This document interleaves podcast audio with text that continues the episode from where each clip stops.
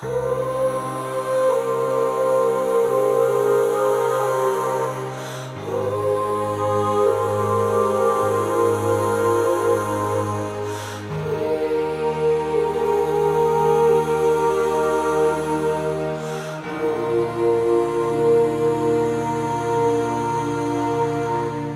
迎大家收听蒙头读书。大家好，我是胡蒙，这里是《刘娥传》。今天我们接着讲那些前尘往事。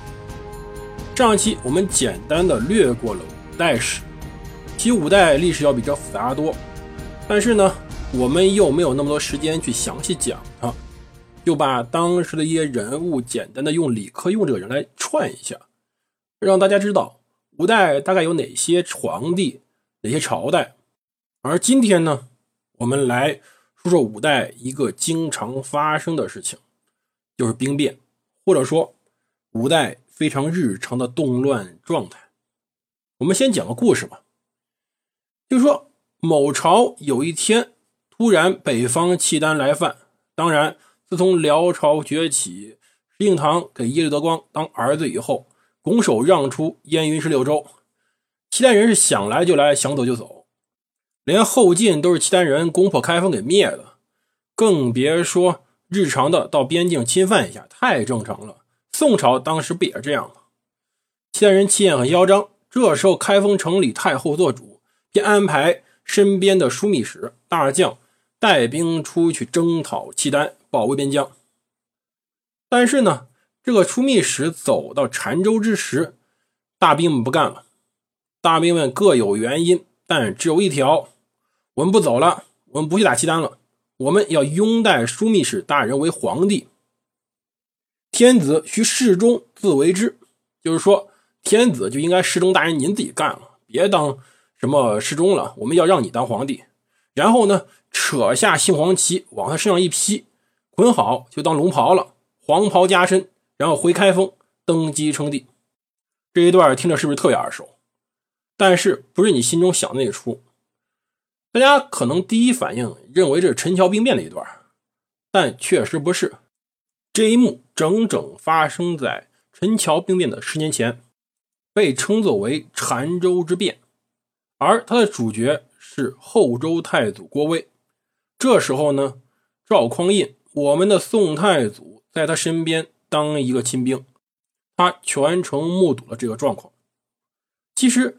这么一个状况是五代十国的日常，可以说五代我们反复提过，五代是藩镇割据的最高形式，就是地盘上已经没有黑社会的老大了，那么古惑仔随时厮杀，随时合并，又随时分崩离析。说到这一幕，就必须说起来后汉开国。后汉开国，或者刘知远这皇帝天上掉下来的，非常轻松得到了。后晋第二个皇帝石重贵不甘于当人家契丹人的儿子孙子，于是就在那蹦跶。他没有实力，还跟契丹人硬扛，结果惹恼了契丹人。契丹带兵南下，攻破开封，把他给灭了。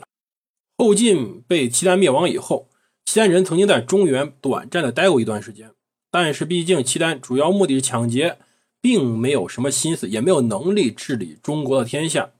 而当时，作为河东节度使的刘知远在河东分兵自立，等于说他既没有出兵去援助当时开封，当然也没来得及。同时呢，他也没有投降契丹，反而在时机恰当之时自立为帝，开始南下争夺当时中央的政权。其实当时有能力争夺中央政权的还有一个人，这个人忙着写词呢。我们听听下面这首词啊：手卷珍珠上玉钩，衣前春恨锁重楼。风里落花谁是主？思悠悠。青鸟不传云外信，丁香空结雨中愁。回首绿波三楚暮，接天流。这词写的好吧？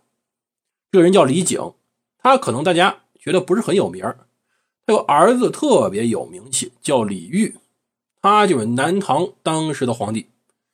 他也有机会北上去进攻洛阳或者开封，夺取当时中原王朝的地位。可是他这时候呢，正忙着享乐呢，没工夫。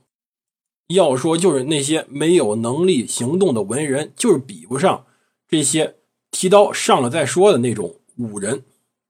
典型例子就是将军刘知远，他称帝以后南下开封，登基为帝。当时周边的藩镇算是都是他老战友，看到有人肯出来出头当这个皇帝了，也都臣服于他。所谓臣服嘛，更多是形式上的，很多时候都是听调听宣，对我有好处我就去打仗，没好处嘛，不好意思，我这是忙，没时间跟皇帝您玩。刘志远当皇帝很短时间就病逝了，紧接着。便是他儿子刘承佑继位，这就麻烦了。其实刘知远当皇帝时间太短，登基又来的太容易，身边的那些小弟们更多实际上是归附的，而不是被他收服的。所以他一死，儿子一继位，立马反叛。典型的就是当时三个节度使：凤翔军赵思婉、河中节度使李守贞、凤翔巡检使王思崇。都是凤翔那片的，他们三个起兵造反。其实这时候，刘承佑有一个更好的选择，就是当时被封为检校太尉的郭威。郭威当时枢密使、检校太尉，算是国防部长。但是呢，刘承佑不想用他，想去用一些身边亲近的人去讨伐叛乱。这样呢，这些人一旦讨伐成功，就自然而然接了兵权，那么自己的权力也就得到巩固了。这点想法其实一点都没错，可是你得有本事接兵权呢。虽然说当时的各地藩镇像盗匪更多于像军队，可是呢，他们毕竟身经百战，经常打仗，打仗的本事还是有的。而刘承佑安排的这些人去了，去有去无回，根本赢不了这三位藩镇。后来刘承佑没办法去求郭威，郭威的意思是：您怎么能求我呢？当然，您是皇帝，只要下命令，我就会去前线。其实这句话意思就是说，我是您臣下，算是让他放心的。郭威带兵上前，果然一战取胜，彻底平定叛乱。同时呢，当时契丹在北边又开始骚扰了，他就率军北上去讨伐契丹。光这讨伐就用了两三年时间。这一年来到了刘承佑继位的第三年，也就是当时的前右三年。刘承佑这三年时间夜不能寐，为什么呢？他没权利啊，这样大权独揽，想真正当皇帝，他信不过身边的人，生怕身边人一时不慎就把他给杀了，甚至说可能身边某个大兵突然出手就能置他于死地。五代十国，甚至往前唐朝藩镇末年都是这种事儿。刘承佑不是那种没本事的皇帝，他知道会发生什么，可是呢，他手段就有点过激了。他对内信不过他老爹给留的那些大臣，对外信不过当时正在领兵的郭威。他大概想攘外必先安内，先把手边大臣里祸患给除了。其实当时他老爹留给他掌权有三个大臣：杨斌、史弘肇、王章。他在十一月时趁着这三人入朝，安排了数十个兵士。把他在皇宫面前给杀了，这事儿说句实话太不地道了。一般来说，皇帝这样杀大臣，从能力来说绝对有，安排几个禁军杀个把大臣，完全可以。但是呢，这样干就坏规矩了。别怕你做初一，我做十五，或者说你皇帝可以这样杀大臣，哪天大臣或者将军也可以这样杀你，这是公平的。显然，这世界真的很公平。他后来就是这么死的。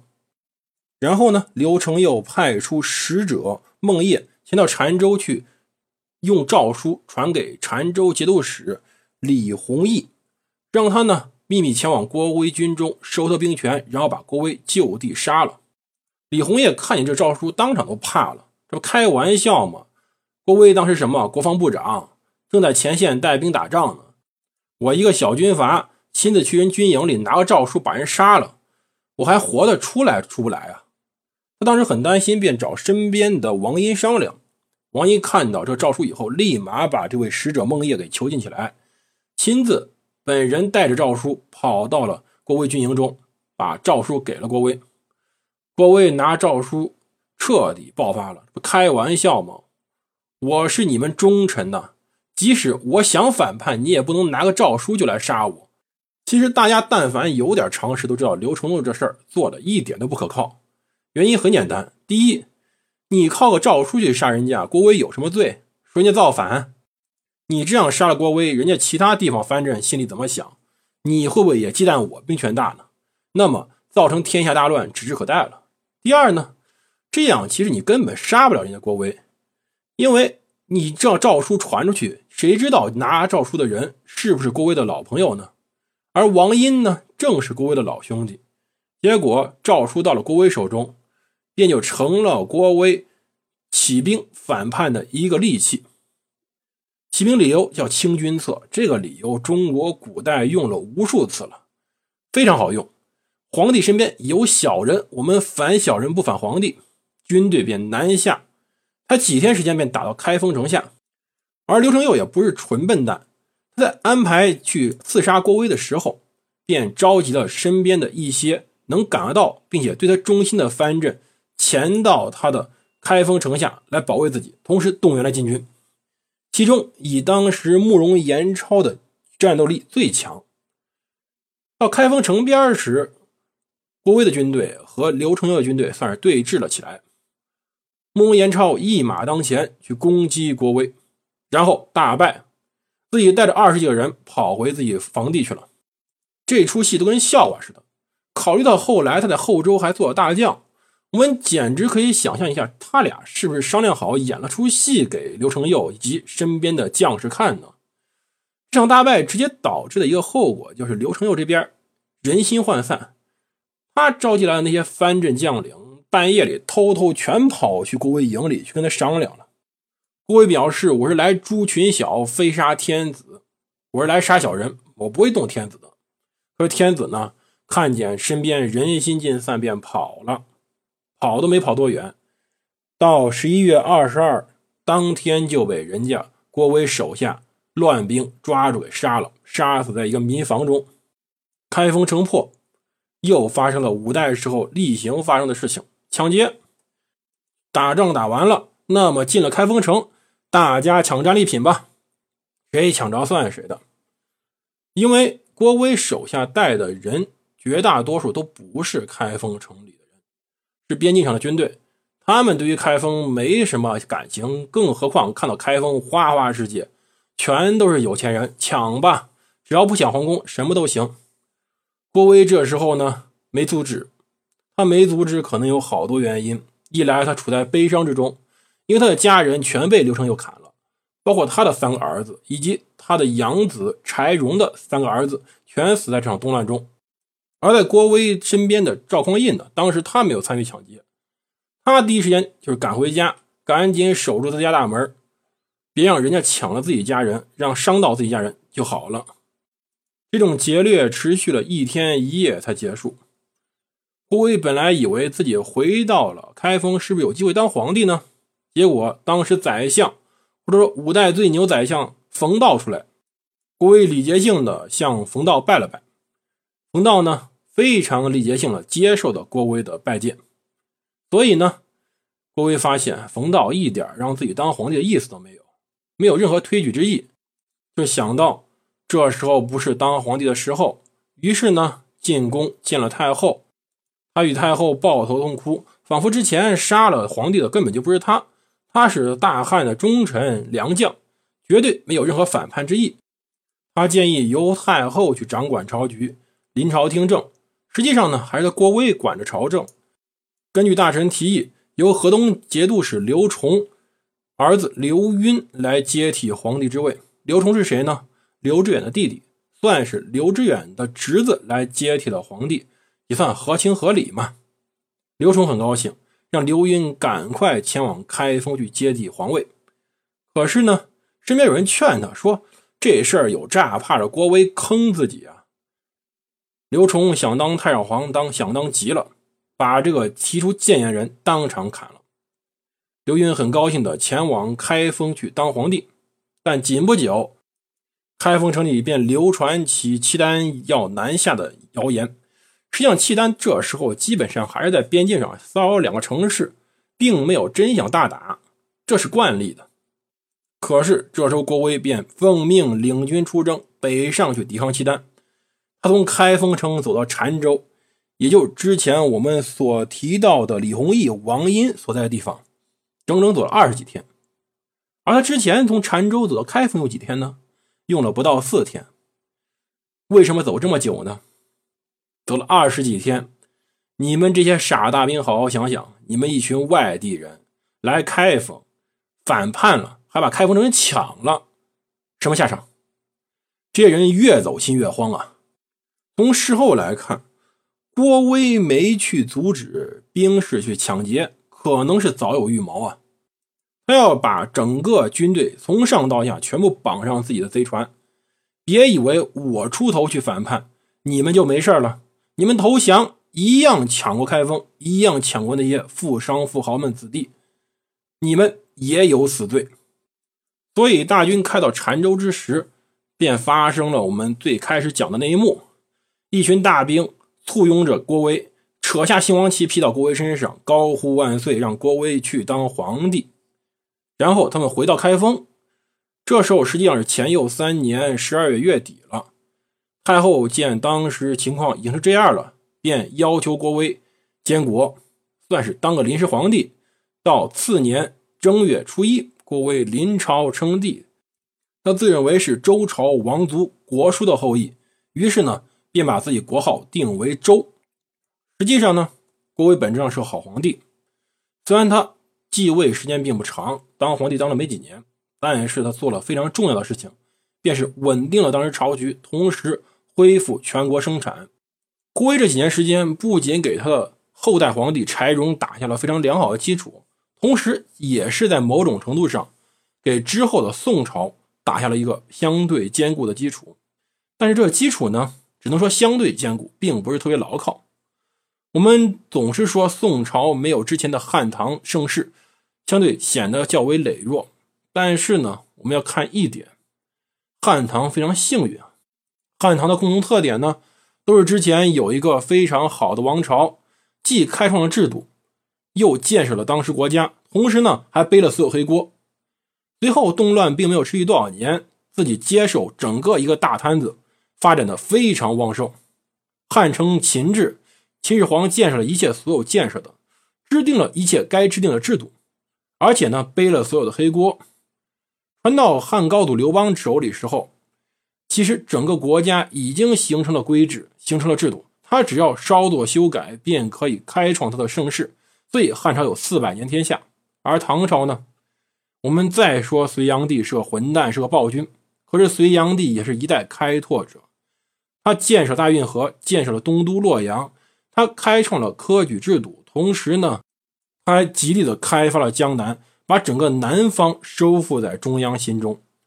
要知道，当时南北朝南北对立已经几百年了，能够统一全国，甚至统一南方人的心，是多么难的一件事情。他最为精彩的是，把所有的黑锅全背了。他确实不是什么好人，可是也确实没有历史书上写的那么坏。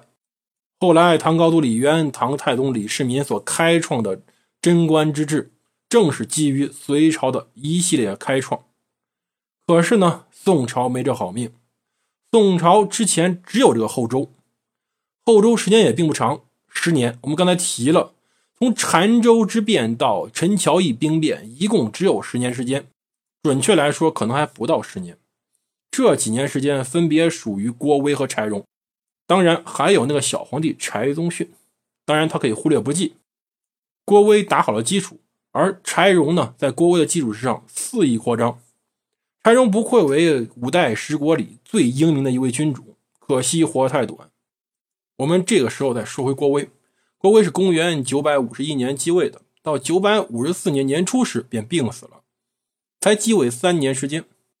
他死后由他的养子，或者说他柴夫人的侄子柴荣继位。这一幕跟之前刘承佑继位何其相像呀！刘承佑好歹还是刘志远的儿子，你柴荣是谁？你柴荣只算是郭威的侄子，而且还没什么血缘关系，连姓都不是一个姓，只是人家养子而已。刘承佑继位时还算四海升平，而柴荣继位时，山西那儿还有个刘崇呢。我们之前没有提，刘赟去哪儿了？刘赟不是过来当皇帝了吗？刘赟被郭威抓在宋州，也就今天商丘那儿关着，根本就没赶到开封。他没有赶到开封，就是郭威把他废掉的理由。听起来多么可笑啊！刘崇眼见自己没当上太上皇，又发现郭威称帝建立后周了，便恨得牙痒痒。干脆我自己当皇帝吧，算是继承了后汉的国祚。当然，我们把他跟后汉区别来看，因为他只是山西当地政权，历史上称他为北汉。而北汉呢，这时候又联系着契丹。刘崇这时候路数跟石敬瑭差不多。都是给契丹当奴才，只不过他多少有那么一点点骨气，他没有给契丹人当儿子。他说：“我不能人尽可爹呀。”那么契丹皇帝，你是我叔总行了吧？他给契丹皇帝喊作叔叔，他希望契丹派兵来帮他抵抗当时的后周。可是郭威没蹦跶几年，发现郭威就死了。是柴荣继位，那么他就抓住这次机会，主动带兵讨伐后周。因此，柴荣这边刚当上皇帝，人心还没恢复的时候，天下大乱了。而正是刘崇这次讨伐，算是给了一位大英雄机会，他就是我们后面要讲到的宋太祖赵匡胤。